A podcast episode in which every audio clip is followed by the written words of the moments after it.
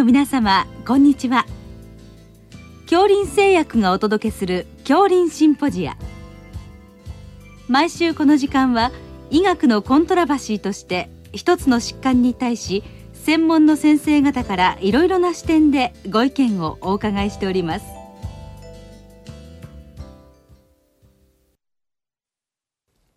シリーズ動脈硬化性疾患の予防を考えるの26回目。将来の展望と題して帝京大学内科学講座教授塚本和久さんにお話いただきます。聞き手は東京慈恵医科医科大学客員教授多田則夫さんです。今年の4月から続いてきましたシリーズ動脈硬化性疾患の予防を考えるもう26回目最終回となりました。本日は将来の展望と題して帝京大学内分泌代謝糖尿病科の塚本和久教授をお迎えしお話をいただきたいと思います。先生は日本動脈硬化学会専門医指導医であられると同時にこのほど日本動脈硬化学会ガイドライン作成委員会統括委員長に就任され今後のガイドラインを導いていただける先生であります。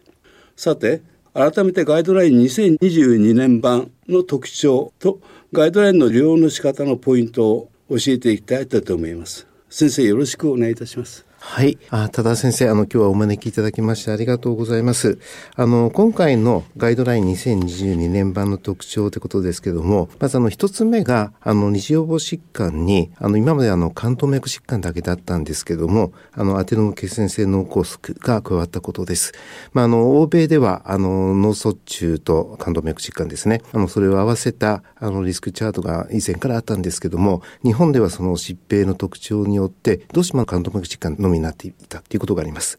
あの、今回ですね、あの、久山町研究において、あの、感動脈疾患とアテロム血栓性脳梗塞、その2つを合わせたエンドポイントとした研究が発表されたということで、日本においても、この今回の二次予防疾患ですね、あの、アテロム血栓性脳梗塞と感動脈疾患ということになりました。あの、アテロム血栓性脳梗塞ですね、やはりあの、脳血管疾患は、あの、感動脈疾患と同様に、あの、起これば、あの、命を落とすこともあるし、あとは QOL も非常に落とす疾患ですので、あの、これが加わったというのは非常に大きなことだと思います。まあ、それに伴って、あの、引き下め調スコアですね。あの、前回は、あの、スイータースコアだったんですけども、まあ、そちらの方に置き換わったということが特徴かと思います。また、あの、検診とか、あるいはあの、日常臨床ですね。まあ、それにおいて、あの、採血がどうしても食後になる場合があるということで、あの、まあ、そういった声が強かったということがありますし、また、あの、食後の中性脂肪の値が、あの、空腹時の中性脂肪の値よりも、動脈硬化のリスクをあのよく反映するんじゃないかということも言われてたということがありますので、まあ、今回から非空腹時の中性脂肪の値がリスクとしてあの入ってきました。あとはですね、あの、糖尿病患者さんの、あの、LDL コレステロール加入目標値設定のための層別化ですね。まあ、それのあの改定が行われたということも、あの、一つの特徴かと思います。あの、以前は、あの、一時予防の、えー、糖尿病患者さんは、一律 LDL120 未満ということになっていたんですけども、まあ、以前よりあの、糖尿病患者さんで、例えばあの、最小血管合併症ですね。まあ、そういったあの、疾患を伴っている方はリスクが高いんじゃないかということが言われてました。まあ、それに応じて、あの、今回ですね、あの、の、SR が行われまして、あの、糖尿病患者さんの一時予防においても、やはり、あの、合併症を持っている方の場合には、あの、より厳しく100未満を目指しましょう。そして二次予防ですね。二次予防の糖尿病においては70未満を目指しましょうということが、あの、決定されたということで、まあ、それが、あの、大きな、この今回のガイドラインの特徴と言っていいかと思います。はい、ありがとうございます。動脈硬化性疾患の、まあ、一つの一方では冠動脈疾患はもちろん大事なんですけど脳血管障害も非常にこれ動脈硬化性疾患の一翼をなすものであるこれが入ってきたっていうのは大変な進歩だと思いますね。あの一方ですねそういったことで、まあ、このアテノム血栓性脳梗塞この診断をどうすればいいかということでこれも注釈があるんですけどなかなかいわゆる動脈硬化の度合いを見る当該内外動脈の50%以上の狭窄や胸部大動脈にできました4ミリ以上の熟手この評価がなかなかされにくい。特に海洋の先生ではなかなか難しいってこともあるんです。この辺りをどういうふうに扱っていけばよろしいんでしょうか先生。あはい。えっと、あの、これに関しては、まあ、あの、CT とか MRI とって、もう明らかにアテローム血栓性脳梗塞である方の場合には、もうこれアテローム血栓性脳梗塞としていただければ良いかと思います。それで、あの、えー、一方、あの、ラクナ梗塞とか、あの、心筋性脳梗塞ですね。まあ、その場合に、例えば、あの、えー、検査を行って、特にあの、MRI とか MRA ですね。まあ、それを行った時に、えー、この、えー、当該内外の動脈の50%以上の狭窄、あるいはあの胸部大動脈にできた4ミリ以上の熟手、まあそういったものが存在している場合には、やはりあの将来、あの、アテノム血栓性脳梗塞を起こすリスクが高いということで、まあ今回は二乗母に含めましょうということで、決められたということになります。この例が分からない場合はそのままこのリスクチャートを先に進んでいけばいいということでしょうかね。そうですね。例えば、はい、あの CT とかで明らかに楽なコスクだなという場合で、それであの動脈硬化のその50%狭窄とか、あるいは4ミリという飛行ですね。まあそういったものが分かんない場合は、まあそのままあのなしということで、はい、進んでいっていただければいいと思います。はい、ありがとうございます。えー、それから今回まあ飛散魔症研究によるリスクスコアを用いたわけでありますんで、80歳以上の症例をどうするかとか40歳未満をどういうふうに評価するかということが一部混乱があることも聞いておりますがこの辺りをどう評価すればいいか改めて教えていただければと思います。あはいえっとあの80歳以上の方っていうのはやはりあの動脈硬化っていうのは非常に年齢のリスクが非常に強いです。まあそれあの80歳以上の方はもうほとんどの方があの高リスクになると考えていいかと思います。ただ、あの、問題は、あの、高齢者の場合には、あの、やっぱりフレイルの方とか、あるいはサルコペニアの方がいらっしゃるということがあります。まあ、それは、あの、無理に食事制限すると、反転そちらを悪化させる可能性があるっていうことがあるので、まあ、そういった場合には、あの、ちょっと、あの、控えていただいて、治療も、あの、まあ、その患者さんに応じた治療ですね。まあ、それをやっていただければというふうに、あの、考えていただければいいかと思います。はいまだ当然あの、80歳以上で、あの、お元気な方ですね。あの、ピンピンしてらっしゃる方の場合には、例えばあの、日本でユートピア、あの、75という研究が出ました。まあ、それで見ますと、あの、SHMIB で、あの、しっかりと下げることによって、あの、動脈硬化を抑えることができるっていうことが分かってますので、まあ、そういった方においては、治療を行っていただければいいかと思います。はい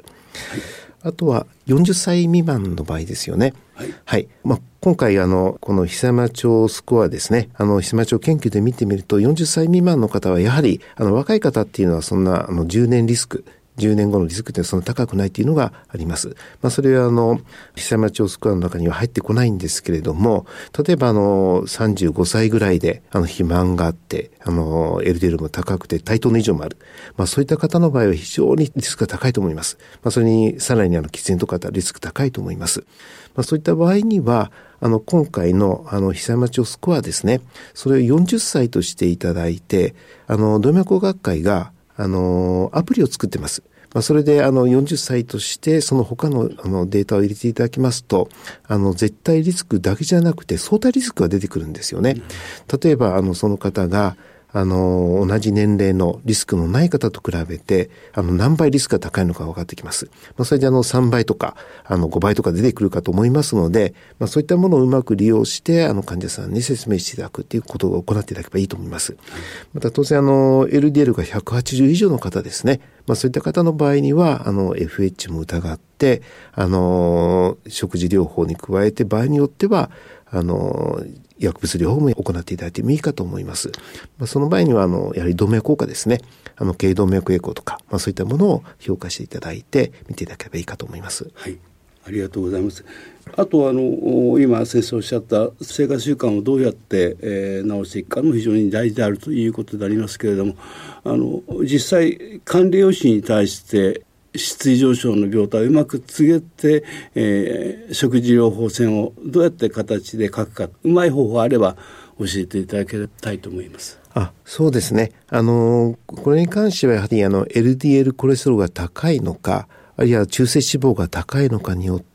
あの、食事指導というものが変わってきます。あの、両者に共通するのはオメガ3ですね。あの、不和脂肪酸を増やす、とか不和脂肪酸を増やすということは同じなんですけども、あの、LDL コレステロール高い方の場合にはやはりコレステロール制限ですね。あの、卵制限とか、あるいは牛肉を制限する。それであの、野菜とか食べるようにするということが必要なわけですけども、あの、中性脂肪が高い方においては、やはり糖質を制限する、あの、肥満を解消する、あるいはあの、飽和脂肪酸ですね。そういったものを制限する。まあ、そういったことが肝心になってきますので、あの少しあの食事療法が変わってきます。まあ、そういった内容を、どういったあの食事をとってもらいたいのかということで、オーダー出すのがいいかと思います。はいありがとうございます。あの最後ではありますけれども、あの毎回ガイドラインを分かりやすく読み解くための診療ガイドを日本動脈硬化学会はあの作成しておりまして今回も動脈硬化性疾患予防のための質位上昇診療ガイド2023年版がこの6月に発行されました。で先生が中心的にこれを書いていらっしゃるということも聞いておりますんで、まあ、それも含めまして今後のガイドラインの在り方について先生の副案を教えていただければと思います。あそうですね。やはりあのガイドラインっていうのはあの一般臨床医の先生方が参考にされるものなのでできる限り分かりやすいものにあの持っていければっていうふうに考えております。あのただあの2022年版のガイドラインですね、やはりあの、システマティックレビューを行ったりして、あの、ちょっと学術的な感じになってて、あの、なかなか、あの、一般の先生方読み通すっていうことがなかなか難しいと思います。まあ、それゆえあの、この診療ガイドですね、あの、2023年版を出させていただきました。それであの、この診療ガイドにおいては、あの、箇条書きにしたり、あるいは、あの、QR コードを入れたりということで、あの、わかりやすく、あの、解説するようにしておりますし、また、あの、最後に Q&A ですね。あの、今回かなり充実させました。それで、あの、日常臨床で困るような疾患ですね。あの、具体的な例を、あの、挙げさせていただいて、あの、記載しておりますので、ぜひ、あの、手に取っていただいて、あの、ご覧になっていただければと思います。ありがとうございます。あの今日はあ臨床医だけではなく多くの臨床に携わる人々にとっても大変有意義なお話を聞けたと思います。私もこの診療ガイドぜひ購入したいと思います。先生本当にありがとうございました。ありがとうございました。シリーズ動脈硬化性疾患の予防を考えるの26回目将来の展望と題して帝京大学内科学講座教授、塚本和久さんにお話いただきました。聞き手は、東京慈恵会医科大学客員教授、多田則夫さんでした。